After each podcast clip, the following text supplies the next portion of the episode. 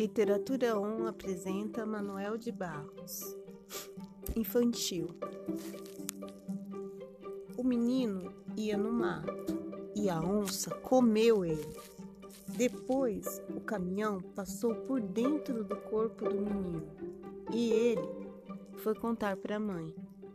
A mãe disse: Mas se a onça comeu você, como é que o caminhão passou por dentro do seu corpo? É que o caminhão só passou renteando o meu corpo e eu desviei depressa.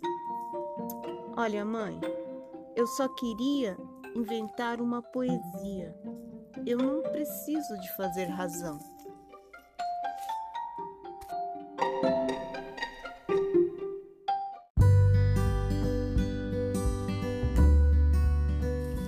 Tenho um livro sobre águas e meninos.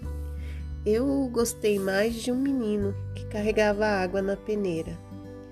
A mãe disse que carregar água na peneira era o mesmo que roubar um vento e sair correndo com ele para mostrar aos irmãos. A mãe disse que era o mesmo que catar espinhos na água, o mesmo que criar peixes no bolso. O menino era ligado em despropósito quis montar os alicerces de uma casa sobre orvalhos. A mãe reparou que o menino gostava mais do vazio do que do cheio. Falava que os vazios são maiores e até infinitos. Com o tempo, aquele menino que era cismado e esquisito porque gostava de carregar água na peneira com o tempo, descobriu que escrever seria o mesmo que carregar água na peneira. No escrever, o menino viu que era capaz de ser noviça, monge ou mendigo ao mesmo tempo.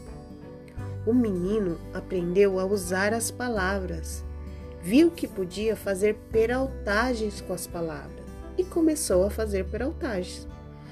Foi capaz de interromper o voo de um pássaro botando um ponto final na frase. Foi capaz de modificar a tarde botando uma chuva nela.